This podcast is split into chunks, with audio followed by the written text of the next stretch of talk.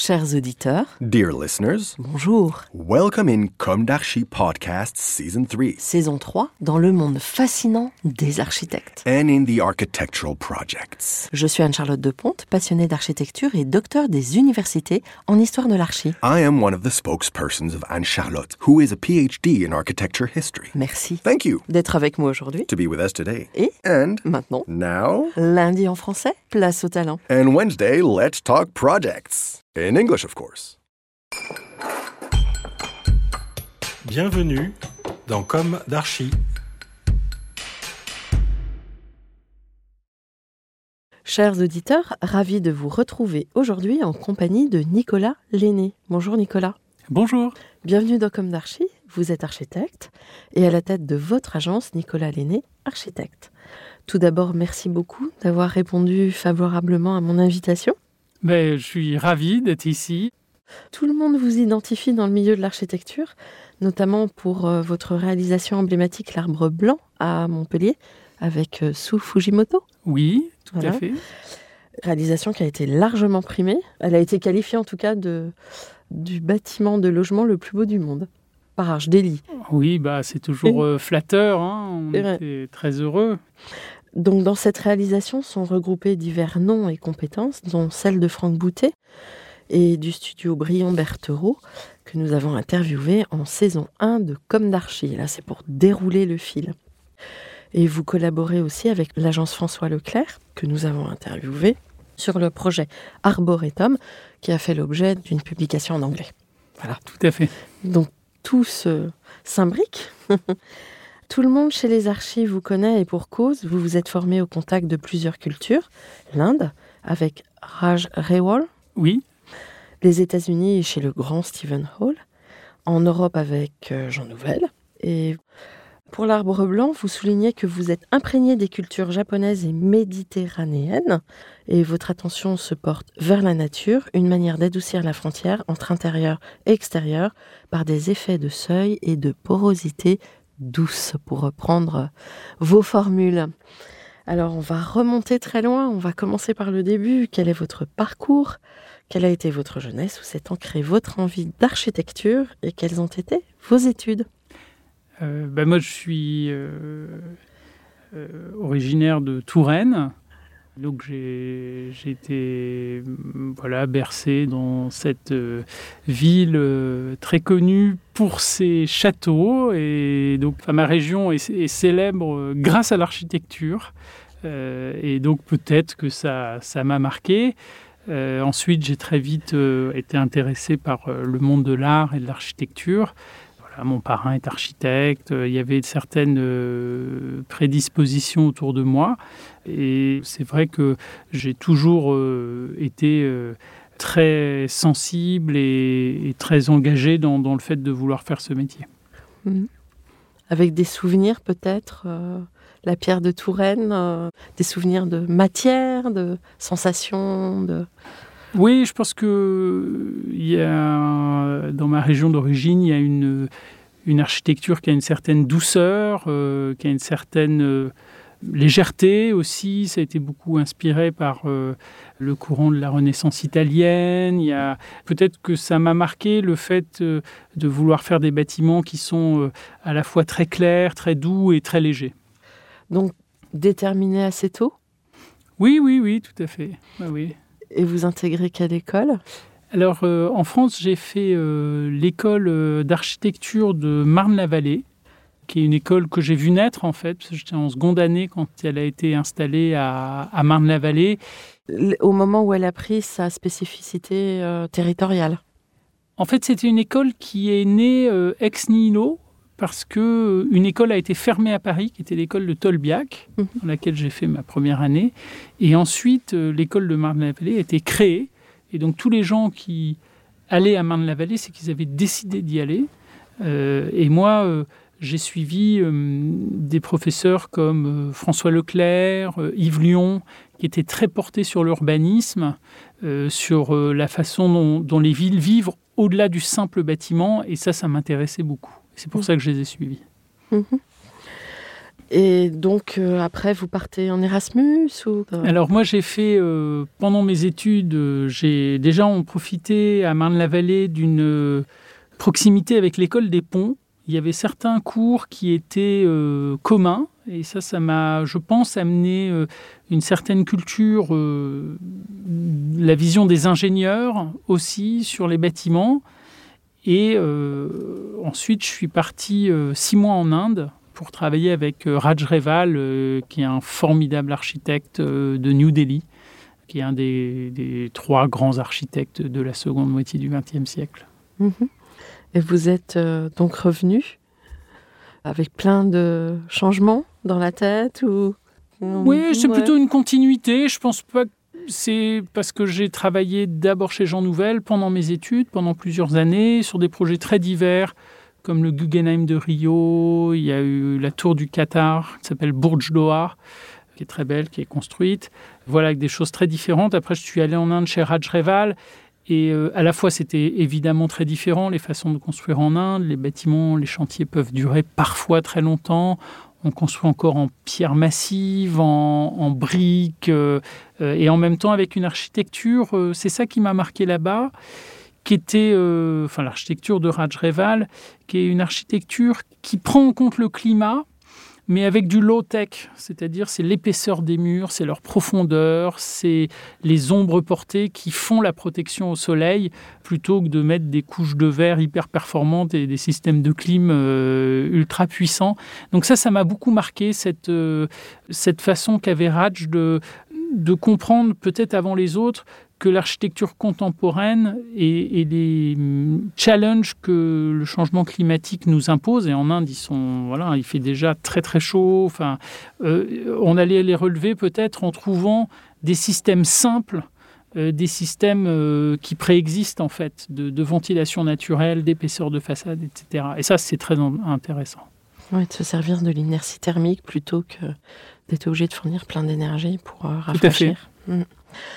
Alors, euh, votre arrivée chez Stephen Hall a dû être très contrastée par rapport à cette première expérience. euh. Alors chez Stephen Hall, oui, c'était, euh, bah, j'étais très attiré par New York euh, pour aller voir comment on construisait ou- outre-Atlantique. Et euh, bon, j'ai une anecdote assez marrante avec Stephen Hall, c'est qu'il m'a reçu. Bon, je, je lui parle et il me dit, bah, il y a un projet à Tien euh, euh, donc ça, ça pourrait être bien pour toi. Euh, je dis, bah oui, super, moi, je suis prêt à bosser sur n'importe quoi chez lui. De toute façon, euh, tout ce qu'il fait est formidable. Donc bon, bah voilà, me voilà engagé du jour au lendemain chez Stephen Hall. Et, et puis le lendemain, j'arrive et je comprends que c'est Saint-Étienne, en fait, Saint-Étienne. Mais comme il faisait beaucoup de projets en Chine, j'étais sûr que c'était un projet chinois. Donc voilà, on a fait un très beau concours avec lui à Saint-Étienne.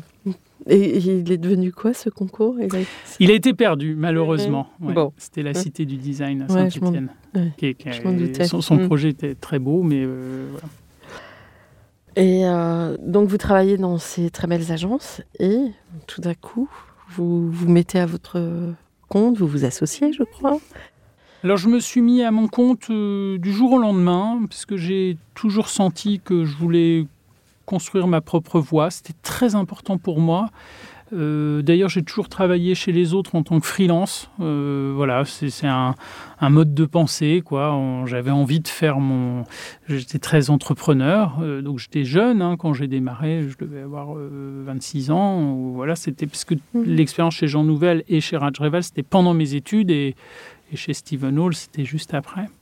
Et là, j'ai commencé à, bah, à faire des projets et à collaborer avec d'autres architectes, notamment François Leclerc, qui m'a beaucoup aidé. Je tiens à le remercier, qui m'a mis le pied à l'étrier, qui m'a aidé à avoir des, des premiers projets. euh, et, et- et assez vite, du coup, j'ai pu travailler sur des projets relativement importants de je sais pas, 60, 80 logements. Donc voilà, j'ai tout de suite été euh, une petite agence, quoi. euh, et j'ai travaillé avec Christophe Roussel. Oui, parce que c'était le, le binôme, en fait. voilà, euh, oui, ouais. tout à fait au début. Et avec euh, Christophe, on a fait quelques bâtiments, euh, notamment à Bordeaux, un bâtiment à Bordeaux-Lac, qui est euh, 80 logements avec trois petites tours noires et, des, des bâtiments, de, des, des maisons à côté. C'est un projet, enfin, j'ai beaucoup de Enfin, J'apprécie beaucoup les projets qu'on a fait ensemble parce que je trouve qu'il y a beaucoup de nous deux dedans et, et, en même temps on a chacun commencé à tracer notre voie et puis on s'est séparés au bout de deux ans assez rapidement. Mais c'était un moment euh, fondateur. Oui, Ouais. voilà. C'est-à-dire qu'au lieu de travailler chez d'autres pendant quelques années, j'ai préféré euh, voilà, travailler avec un autre puis euh, commencer voilà, une aventure. Et donc vous êtes euh, partis chacun de votre côté parce que les, les tempéraments étaient trop forts, parce que vous aviez une envie de liberté. Parce que, Parce que- je crois qu'on était deux esprits très créatifs Oui. et que quand on est deux créatifs très forts dans une agence, bah c'est voilà peut y avoir cette envie de faire euh, son, son chemin chacun. euh, voilà, je pense Ouais. que on s'entend toujours très bien. euh, Vous vous ressembliez trop.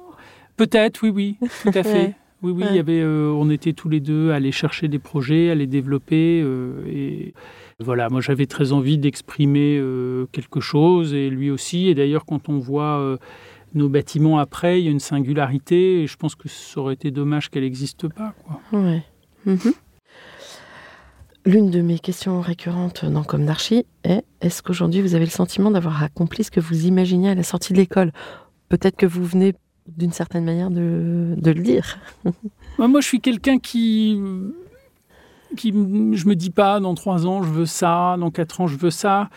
J'essaye de prendre du plaisir quotidiennement à, faire de l'architecture, à faire la meilleure architecture euh, possible, à essayer de faire une architecture qui soit agréable pour les gens qui habitent et puis qui me plaise à moi aussi, c'est-à-dire que je sois fier de ce qu'on fait dans l'agence. C'est une très belle aventure humaine aussi d'une agence parce qu'on rencontre beaucoup de monde, on, collabore, il y a- c'est comme une sorte de famille quoi, qui existe. Et, moi, c'est ça mon moteur. Voilà. Et alors, donc, après, si on peut avoir. euh, c'est vrai que d'avoir une agence relativement importante, ça donne des moyens de faire. Donc, c'est intéressant, mais c'est pas un but en soi. Voilà. Je pense qu'on est très fiers à l'agence de ce qu'on accomplit. On est content des bâtiments qu'on délivre. Euh, mais on n'a pas forcément un but en soi euh, voilà, à l'avance. Vous, j'ai l'impression que vous avez une organisation assez horizontale, avec euh, des profils finalement qui doivent être, j'imagine, assez autonomes. Oui, moi je suis quelqu'un qui fait beaucoup confiance. Je pense que on est dans une époque où voilà le travail c'est une collaboration active. Alors bien sûr que j'ai un, un rôle d'initiateur, de moteur, de d'échange et, et c'est très intéressant. Mais autour de moi, mes collaborateurs ont, une grande autonomie. Ils ont surtout depuis euh, la période qu'on vient de, vivre, là, qui a beaucoup changé les habitudes de travail. Et, on s'en porte très bien. Je pense que le rôle d'un architecte à la tête d'une agence, c'est d'insuffler euh, une créativité, d'insuffler un esprit, mais pas de, faire les choses à la place des autres. Quoi. Voilà. Vous êtes à peu près On est une trentaine dans Une l'agence. trentaine. Voilà. Ouais. Vos équipes euh, vont être amenées à évoluer sur euh, les nouvelles techniques, euh, notamment informatiques. Oui, mais nous, à l'agence, on, est, on travaille en BIM hein, déjà depuis de nombreuses années. C'est quelque chose qui. Une façon de travailler euh, donc les bâtiments en trois dimensions, en faisant des modèles 3D, et ce qui aide à, à mieux communiquer entre les différents acteurs. Euh, et là, je pense qu'il y a une, vague de nouveaux logiciels qui arrivent qui va révolutionner notre façon de travailler. Euh, C'est-à-dire qu'au lieu de, faire euh, des plans un par un et de, de placer chaque objet dans le bâtiment ou chaque cloison, etc., on va avoir des logiciels qui vont nous proposer des multitudes de solutions à nos problèmes dans des temps records. Et en fait, le métier de l'architecte, ce sera toujours à la fois de faire les bons choix vis-à-vis d'un lieu, vis-à-vis d'un- d'une culture, de faire le, le projet euh, qui est le plus à même de répondre euh, aux multiples besoins, mais on pourra proposer dans un temps très rapide une multitude de solutions à nos clients ou, aux acheteurs euh, finaux du bâtiment, dans le cas de logement par exemple, en leur proposant, au lieu de leur proposer un plan pour leur appartement, on pourra leur en proposer euh, 15 ou 20 dans le même temps. Mais nous, il faudra qu'on pioche dans les solutions. Les architectes, bien sûr, c'est ceux qui feront que les solutions sont les bonnes et qu'elles sont constructibles Mm. et qu'elles sont intelligentes vis-à-vis de la culture, du lieu, ça on ne le remplacera pas. Mhm. Mais ils vont avoir quand même entre les mains une puissance de frappe qui va être extraordinaire. Et je pense que ça va permettre à la fois de construire des bâtiments, peut-être de les dessiner un peu plus vite, mais surtout de donner plus de choix aux utilisateurs finaux. Mais ils vont devenir très très capricieux. Je pense que la révolution numérique qui touche absolument tous les métiers, à qui est-ce qu'elle donne le pouvoir? En général, c'est à l'utilisateur final. Mm. Et dans ce mouvement qui va être euh, qu'on va pas avoir à choisir, euh, ben, il faudra il vaudra mieux tenir compte de ça, de ce nouveau paradigme qui est que les clients vont avoir le choix. Et je pense moi que c'est pour le bien parce que quand je me mets à la place de quelqu'un qui achète un appartement, si vous avez euh, le choix entre le plan 1 et le plan 1, c'est un peu sec quand même. Finalement, qui irait dans un sens de la pérennité alors Je pense, oui. Et, euh, et, du fait de, de donner des bâtiments qui sont vraiment très bien adapté à chaque cas, parce qu'aujourd'hui, on n'a plus uniquement la famille qui a besoin de deux chambres, etc. Il y a une multitude de cas. Il y a des gens extrêmement différents qui ont des vies euh, absolument différentes, d'autant plus depuis le Covid, où on travaille chez soi en partie, etc. Et pour répondre au mieux à chacune de ces situations, c'est très fin. Et je pense qu'il va falloir pouvoir donner plus le choix, à la fois plus le choix et plus aussi aux utilisateurs finaux la possibilité de changer les plans. Et ça, c'est vrai à la fois en logement et en bureau. Oui, pour accompagner les évolutions, les changements de vie. Tout à fait. Est-ce que vous pouvez nous raconter l'histoire de vos projets maintenant? Alors peut-être vos projets en nom propre. Pour le coup. Oui, oui, on a. Il y a l'arbre blanc qui est très emblématique que vous pouvez développer. D'ailleurs, je pense que c'est intéressant d'en parler. Euh, d'un point de vue euh, développement durable, mais de essayer de situer de manière assez fine la manière dont ça, il s'inscrit dans cette démarche-là. Oui. Et puis autrement, votre trajectoire, euh, voilà. Ben les, les, projets, moi j'ai toujours eu à cœur de faire des projets assez divers, que ce soit du logement, du bureau, de l'équipement. Donc j'ai une agence qui est assez multitâche. ça c'est quelque chose qui nous caractérise on ne veut pas se spécialiser dans une seule chose, c'est-à-dire euh, on a euh, une approche euh, qui est vraiment contextuelle. Chaque maître d'ouvrage est différent, chaque population à laquelle on s'adresse au final aussi est différente. Et il y a des élus, il y a des villes, enfin, on essaie de s'adapter au mieux. Je pense que ce qui caractérise nos projets, c'est d'arriver à faire des projets très généreux, très contemporains, mais qui rentrent dans les prix, qui suivent les délais.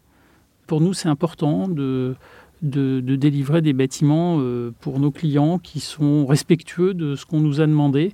Et en même temps, voilà, d'avoir cette générosité pour l'utilisateur final. Ça, c'est vraiment quelque chose qui nous anime tous les jours. Et euh, depuis quelques années, c'est vrai qu'il y a un grand changement dans l'architecture, c'est qu'on a demandé longtemps aux bâtiments d'être euh, performants énergétiquement. En France, on a les normes euh, quasiment les plus drastiques du monde et on peut s'en féliciter. les bâtiments neufs dépensent très peu d'énergie, mais on ne s'est pas beaucoup occupé du carbone qui est émis pendant la construction. Voilà, c'était un trou dans la raquette. C'est en train d'être comblé.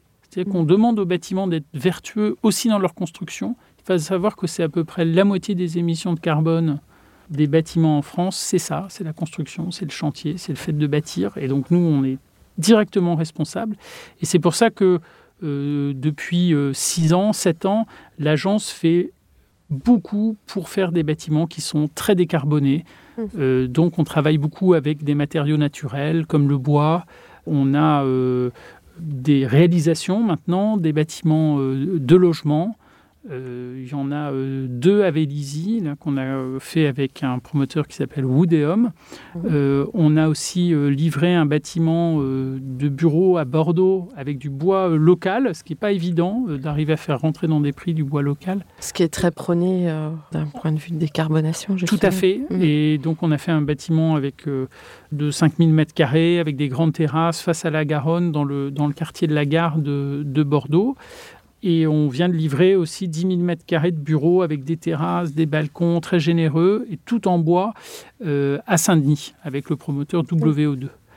Et donc ça, c'est quelque chose qui marque beaucoup l'agence, c'est qu'on a à peu près 70% euh, de notre production qui est avec des matériaux décarbonés. Mais on n'a pas voulu totalement se spécialiser là-dedans parce que je pense aussi que les autres systèmes de construction, ils vont devoir évoluer. On va devoir euh, les faire évoluer. Euh, parce que déjà, si on arrive en bois, aujourd'hui, on construit à peu près 5% des surfaces en France en bois. Si on arrive à faire passer à 30%, c'est déjà énorme. Mais il reste encore 70% des bâtiments qui sont construits d'autres manières. Mm. Et donc, nous, on veut pouvoir conseiller nos maîtres d'ouvrage sur ces aspects-là aussi. Et donc, voilà, on a, on a euh, ça vraiment chevillé au corps d'avoir euh, cette réponse-là sur le carbone, mais tout en faisant des bâtiments qui sont généreux, intéressants architecturalement, qui ne misent pas tout sur la performance dans un tableau Excel, mais aussi qui sont euh, les supports d'un changement de vie. Parce qu'aujourd'hui, on a envie de sortir dehors, on a envie de, de travailler différemment, de vivre différemment. Oui. Euh, alors justement sur le bois, il y a eu aussi euh, un lot de critiques, surtout au moment de la pandémie. On s'est rendu compte que les stocks euh, avaient fondu au soleil, pour le coup, et qu'aussi il était peut-être un peu ridicule d'aller chercher des bois à l'autre bout de la terre pour absolument construire en bois, parce que du coup le bilan était très remis en cause. Il y a aussi cet aspect-là. Alors le- nous, les, les- les bois qu'on utilise, c'est des bois euh, qui sont issus de, de forêts euh, bien gérées, qui Oui. sont des bois qui viennent soit de France, soit ça peut être d'Autriche, euh, parce qu'il y a beaucoup d'industrie du bois là-bas. Dans ces conditions-là, le, le- le bois reste un des matériaux les plus performants en carbone. Euh, Et le fait d'acheter dans des pays limitrophes, il ne faut pas se gêner parce que les gens qui investissent dans les industries du bois en France nous disent il faut créer le marché. Et Mm. pour créer ce marché, il faut aller acheter du bois à côté. Parce que si on attend que les Français aient des usines de CLT, par exemple, ou de, ou de bois contrecollé pour euh, créer le marché, ça ne marchera pas. C'est Mm. parce qu'il y a un marché qui se crée qu'en France, on peut investir. Et évidemment, il y a une industrie à mettre en place en France. En plus, on a des forêts euh, Très généreuse. très généreuses. Mm. On sait qu'elles vont être profondément modifiées par le changement climatique. Et donc, l'aspect du bois de construction, c'est une question qui se pose d'un point de vue industriel, d'avoir les, les outils qui permettent de transformer le bois, mais également comment est-ce qu'on gère nos forêts pour qu'elles puissent produire ce bois, mais également pour qu'elles restent intéressantes pour la faune, euh, pour la biodiversité, pour euh, euh, les citadins qui les utilisent de plus en plus, enfin les Mm. citadins et les habitants qui sont limitrophes, mais on voit bien que la forêt, c'est un lieu où, où il y a beaucoup de transformation aujourd'hui, et c'est un... euh, moi, ça me passionne cette question de, de voir quelles sont les répercussions sur le territoire français de cette construction bois. Et ils peuvent être vertueux. Nous avons reçu Léonard Catoni il y a très peu de temps et il nous racontait qu'il y a une, une essence de chêne qui ne poussait pas avant à Paris et que maintenant ça pousse ici. Ça pousse et ici, bien donc sûr. euh, on est obligé de renouveler et qu'en fait il faut penser les choses euh, dans le mouvement en permanence parce que euh, depuis toujours on est dans le mouvement en fait. Ben, en France, on a des, des forêts formidables. Je- Ouais. Et la, la- la France euh, n'a jamais été autant peuplée de forêts qu'aujourd'hui. Après, euh, il faut aussi laisser des, des- des terres agricoles. euh, on ne peut pas faire que de la forêt, bien sûr. Mais il y a, il y a vraiment des questions. La construction bois et la gestion de la forêt, on est au carrefour de, de questions sociétales passionnantes. Et, et il y a une- une- un vrai atout pour la France d'arriver à construire des carbonés autour du bois. On a vraiment une opportunité extraordinaire autour de ça. D'ailleurs, euh, moi qui habite l'ouest parisien, quand je prends le RERA, je vois pousser ce fameux projet Arboretum Ouais. C'est une vraie forêt. enfin, il y, a- il y a eu le petit bâtiment au départ avec un, des champs de fleurs magnifiques autour, l'imprimerie au fond, et puis hop, euh, c'est en train de pousser là. euh, ça y est, la Oui, forme oui. est définie. On a euh, Ouais. bah, ce- sur ce projet que, que je dessine avec euh, François Leclerc et, et Dimitri Roussel. Le, le projet est en construction. Ouais. Il fait 115 000 mètres carrés de plancher euh, voilà, en bois, en structure bois, et c'est le plus grand ensemble immobilier en bois d'Europe. Ouais. Donc voilà, c'est la preuve que c'est possible de trouver des investisseurs, des promoteurs, c'est WO2 en l'occurrence, qui soutiennent des projets aussi importants. Je pense que c'est la preuve qu'il y a un changement qui est en train de s'opérer et que ces bâtiments décarbonés, en fait, ils intéressent à la fois les utilisateurs finaux, mais aussi les investisseurs. Hmm. Euh, alors, l'histoire de vos projets. Depuis euh, ce premier projet de François Leclerc, après euh, Dimitri Roussel, votre association, et puis ensuite. euh, Alors donc on- j'ai euh, Ouais. travaillé, euh, oui, au, au début je, je faisais pas mal de bâtiments de logement. Il y a eu donc Bordeaux-Lac, j'ai fait des bâtiments à Toulouse, à Blagnac, une maison individuelle en Sologne, dont je suis très fier, qui est une maison en bois. Il y avait un bâtiment également à rue Rebière, dans le 17e à Paris, qui était, il y avait un des deux bâtiments en bois, et, enfin en vêture bois et l'autre en, en, béton et ils, vieillissent très bien, donc je suis vraiment content. C'est aussi une preuve qu'on peut utiliser du bois en façade euh, face au périphérique et euh, 15 ans plus tard, le, bois est encore en très bonne forme euh, alors qu'on est dans un environnement assez compliqué. Et, et donc, euh, depuis une dizaine d'années, on fait un peu plus de bureaux. On est aujourd'hui à peu près à égalité dans la proportion bureau-logement. Et euh, quand on a commencé à me demander de faire du bureau, euh, c'était pour un projet à Nice. Puis bon, je commençais, on commençait à le regarder, à le dessiner, etc. Puis on se disait quand même, Oh, le bâtiment de bureau, c'est moins marrant que les bâtiments de logement. Il n'y a pas tous ces balcons. On peut pas sculpter une forme euh, légère. Et puis on s'est dit, mais finalement, mais n'a qu'à mettre des balcons comme sur les bâtiments de logement. Pourquoi pas? Après tout, ça pourrait servir aussi. Et donc, euh, ça a guidé notre, euh, ma façon de, d'envisager le bureau, de se dire, mais finalement, au bureau aussi, on peut avoir besoin de tous ces espaces extérieurs. J'ai même sorti les, les, les escaliers, parce qu'à Nice, il y a un intérêt à circuler dehors, tout le monde le comprend bien.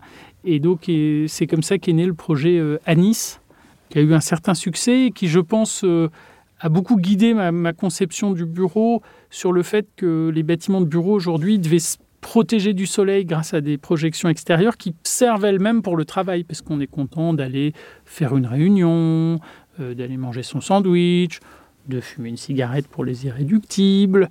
Euh, ça permet de voilà d'avoir cette interaction avec l'extérieur et du coup d'avoir des façades moins techniques. C'est ce qu'on disait euh, tout à l'heure à propos de Raj Reval.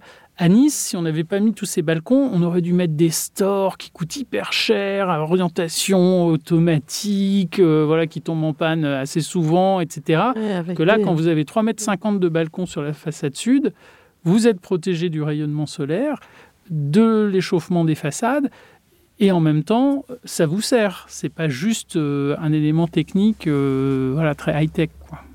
Donc en fait, le bâtiment de bureau idéal maintenant, ce serait euh, un jardin tropical au milieu. Enfin, moi, j'ai été élevée à, coup de jardin tropical. Et donc des espaces aussi extérieurs qui permettent d'avoir une vue sur le grand paysage. Voilà, tout à Ce fait. serait ça l'idéal. Oui, je pense. Aujourd'hui, on peut tellement travailler chez soi, dans le train. Enfin, c'est insensé. On travaille n'importe où. Il suffit d'avoir un fond blanc et on peut être euh, face à la mer. Euh, Mais euh, euh, donc aller au bureau, il faut que ce soit sympathique. Alors, on va voir les autres, bien sûr. On va travailler en équipe, c'est un plaisir. Mais il faut que le lieu aussi soit plaisant. Et je pense qu'aujourd'hui, euh, euh, voilà, quand on fait un bâtiment de bureau, ben, euh, le fait d'ajouter des terrasses, des balcons, des lieux de circulation où on peut se parler, avec de la lumière, c'est intéressant. C'est vrai que le programme de bureau, ça semble peut-être un peu paradoxal parce qu'on dit qu'il y en a beaucoup. Mais en fait, on en construit toujours. Oui, alors on en construit toujours parce que les habitudes ont tellement changé Ouais. que les bâtiments de bureaux qui existent, malheureusement, il y en a beaucoup qui répondent plus à la demande. Ils Ouais. sont trop loin des transports. Euh, Ils n'ont pas d'espace extérieur, on peut pas ouvrir les fenêtres. euh, Ceux-là, euh, il faudra les transformer en logement. Alors justement, la réhabilitation, vous en faites un peu? Oui, oui, euh, c'est quelque chose que, que je fais. Euh, on a livré un bâtiment de déchets à Bordeaux qui ont été réhabilités en 40 logements euh, récemment. Mhm. Donc c'est quelque chose qui m'intéresse aussi, oui. Euh, particulièrement ces, ces immeubles de bureaux avec des grandes profondeurs et des grandes hauteurs sous plafond qui, à mon avis, feront des très bons logements. Oui. Des beaux lofts. Voilà. très contemporain finalement. Alors, le fameux bâtiment emblématique, l'Arbre Blanc, est-ce que vous pouvez en parler euh, d'un point de vue durabilité euh, Alors nous, on, on- moi, je fais beaucoup de bâtiments, vous avez compris, qui sont vraiment tout à fait décarbonés, avec Oui. euh, l'usage de, de matériaux qui font qu'on a un, un- voilà, un, un point carbone à la fin qui, qui est très bon. Euh, L'arbre blanc, c'est après, on, comme je vous l'ai dit, je n'ai pas voulu me spécialiser uniquement là-dedans, parce qu'il y a aussi euh, beaucoup de bâtiments sur lesquels c'est pas censé de faire ce système de, de construction. Et l'arbre blanc, c'est un bâtiment qui me semble être un bâtiment qu'on appellerait euh, à l'écologie méditerranéenne, avec des très grands débords. On se protège du soleil en été, on le laisse rentrer en hiver. On a une porosité entre l'intérieur et l'extérieur.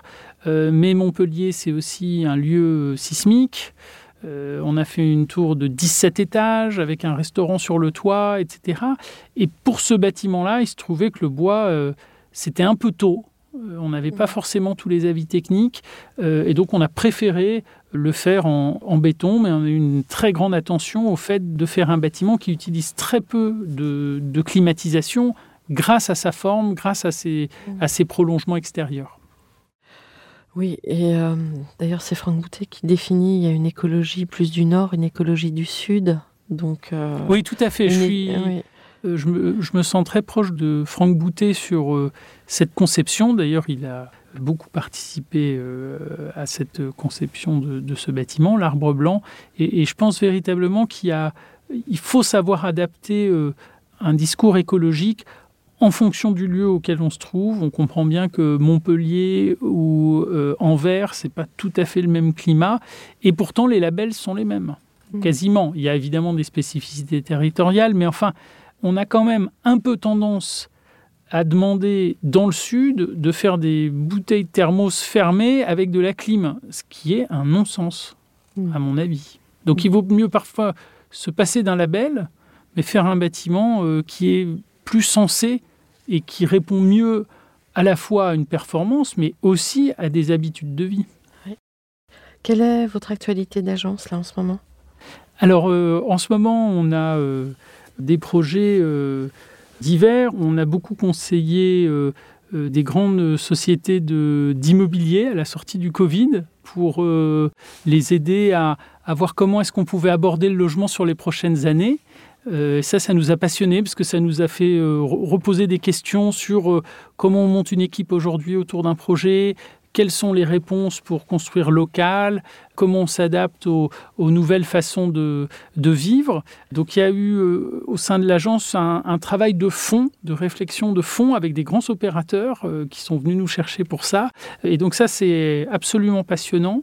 Et également on a euh, au sein de l'agence une section architecture d'intérieur pour pousser toutes ces réflexions-là aussi sur le mobilier, parce qu'on pense que c'est devenu un enjeu très important aujourd'hui. Euh, Comment imaginez-vous l'avenir alors au-delà, euh, de manière encore plus globale de ce que vous venez de nous décrire? Moi, j'imagine que hum, on va avoir euh, une demande pour avoir des, bâtiments qui sont toujours plus agréables, qui donnent plus. Je pense que les demandes sont devenues aujourd'hui immenses de la part des futurs habitants, et je pense que c'est bien parce que on doit aux utilisateurs finaux de nos bâtiments euh, d'être, euh, voilà, de créer des bâtiments qui sont une, réponse à leur, euh, à leurs nouvelles demandes. Euh, et je, moi, je vois les villes euh, du futur à la fois très dynamiques mais apaisées, à la fois euh, donnant euh, beaucoup euh, de privatisation à chacun, mais permettant de rencontrer les autres. Enfin, c'est de résoudre des antagonismes. C'est là le cœur de mon métier aujourd'hui. C'est d'arriver à résoudre ces équations. Elles sont résolvables, mais il faut se poser les bonnes questions. Mhm. Oui, parce que c'est vrai que l'architecte et le grand public, c'est pas toujours idéal. Enfin, en tout cas, le grand public a une perception. euh, Alors moi, je sais pas. Je suis, Compliquée. Vous avez. je suis vous peut-être. l'avez pas- euh, Vous l'avez peu- pas ressenti.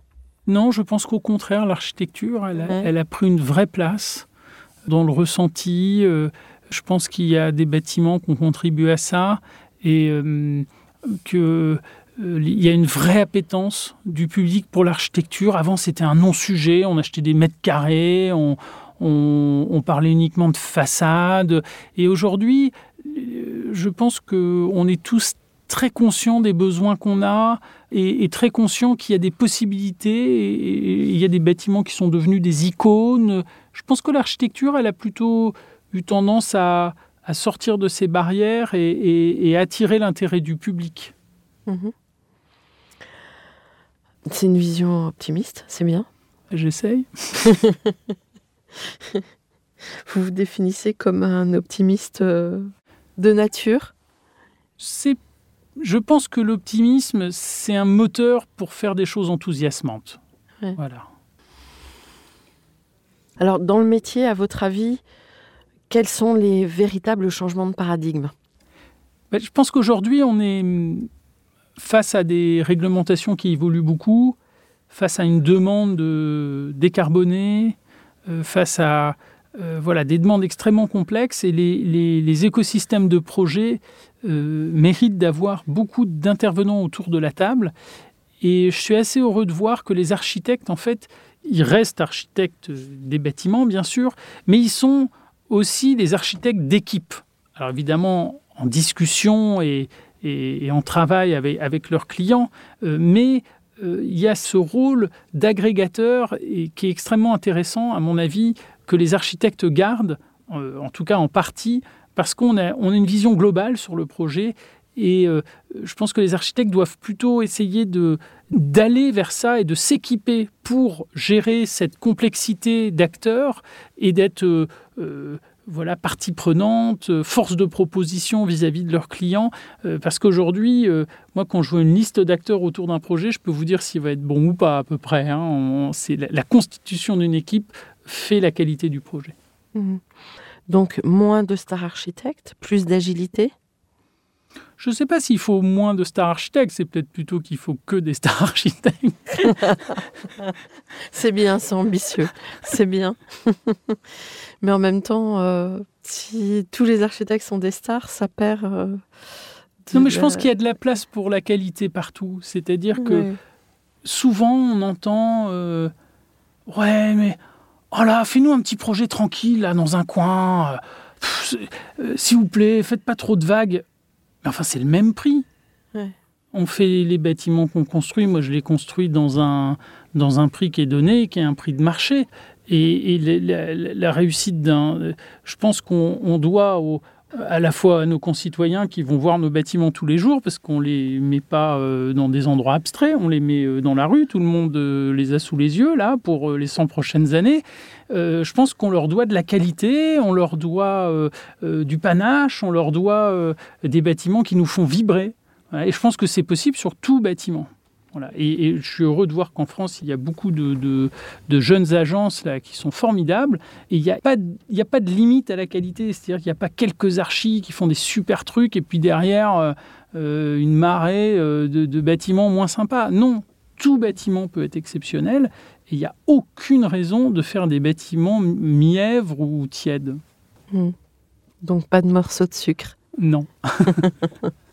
non, enfin, ça après les styles architecturaux, ils ont tous euh, leur qualité.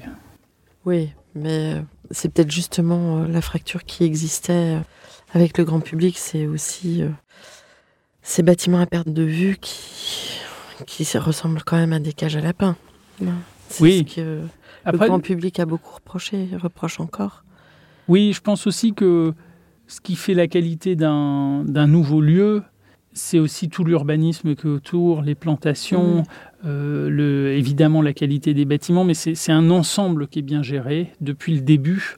Euh, bon, peut-être aussi que aujourd'hui il y a un mouvement de, on sent que, les concitoyens, ils, voilà, ils votent pour des maires euh, qui leur parlent de tout ça, hein. et donc il y a peut-être là une opportunité à saisir pour faire la ville avec plus de qualité, avec peut-être euh, toujours autant euh, de qualité technique, parce qu'en France, on sait construire des villes qui fonctionnent, mais en incluant encore plus les qualités de vie dans ces villes-là. Comment on va ressentir la ville, quelle va être la biodiversité dans la ville, combien d'arbres on plante, euh, comment est-ce qu'on va pouvoir en profiter, c'est ça la question.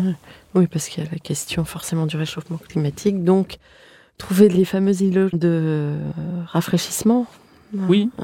Et je, pense que ces, questions de lutte contre à la fois l'émission de carbone et aussi la protection vis-à-vis de la chaleur, il faut que nos réponses elles soient à la fois techniques, mais aussi de qualité de vie. C'est-à-dire comment est-ce qu'on va faire des villes qui, en se protégeant, donnent plus de qualité de vie. Par exemple, vous mettez un arbre et des grands balcons, eh ben, vous avez bien protégé votre bâtiment et, ça fait un lieu formidable.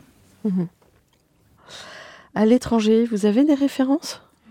Alors, euh, à l'étranger, euh, on vient de remporter un, projet euh, à Palerme pour le, centre de la région sicilienne avec François Leclerc et Clément Blanchet. C'est un très grand projet qui fait 120 000 mètres carrés. Donc bon, ça c'est une belle référence. donc ça c'est un premier pied à l'étranger. Et puis mon agence travaille activement actuellement à voilà, un peu transformer l'essai et aller chercher d'autres projets euh, euh, à la fois en Europe et puis euh, aussi outre-Atlantique. D'accord. Et vos cibles outre-Atlantique, elles sont secrètes ou... Non, enfin, je pense qu'aux États-Unis particulièrement, il y a une grosse proportion de bâtiments qui se construisent en bois. C'est les maisons individuelles. Quand ils sont un petit peu hum, sur leur réserve quant aux bâtiments, aux grands bâtiments en bois, et on commence à voir des projets sortir il commence à s'intéresser au bilan carbone de la construction et connaissant les Américains, quand ils vont s'y mettre, euh, ça va être très fort. au Canada, c'est déjà très très fort. Et donc voilà, je pense que les architectes français, ils ont un peu d'avance là-dessus. Euh, enfin, en tout cas, euh, l'agence que je dirige a, un grand savoir-faire là-dessus. Et donc on se dit, bah, il y a, peut-être un coup à jouer de, de, de partenariat avec, avec des Américains. Super. Quel conseil donneriez-vous aux étudiants en architecture aujourd'hui? Vous enseignez d'ailleurs? Alors, non, j'enseigne pas, euh, mais j'espère que, ça changera. moi, les, les, étudiants en architecture, j'ai toujours du mal à donner des conseils. Euh, j'ai plutôt l'impression qu'aujourd'hui, ça va dans le sens inverse. C'est plutôt nous qui devrions être à l'écoute des étudiants en architecture parce qu'ils ont plein de choses à nous dire. Ils ont une vision incroyablement acérée. Ils sont très, euh, voilà, très réalistes. Euh, donc non, j'ai pas trop de conseils à donner. J'essaye plutôt de les écouter. bon. Alors, Peut-être qu'ils viendront, si vous intervenez dans une école d'archi bientôt, ils viendront vous voir. Bon alors. Tout à fait, mais je serais ravi. Bon, un mot de la fin? Je pense qu'il faut, il faut garder espoir et, se battre pour, euh, pour faire des bâtiments qui sont plaisants, agréables. Merci beaucoup. Je vous en prie. À bientôt. Merci à vous. Oui. Merci chers auditeurs pour votre écoute. Rendez-vous la semaine prochaine pour un nouveau Comme d'Archie. D'ici là, n'oubliez pas votre épisode en anglais et prenez soin de vous. Au revoir.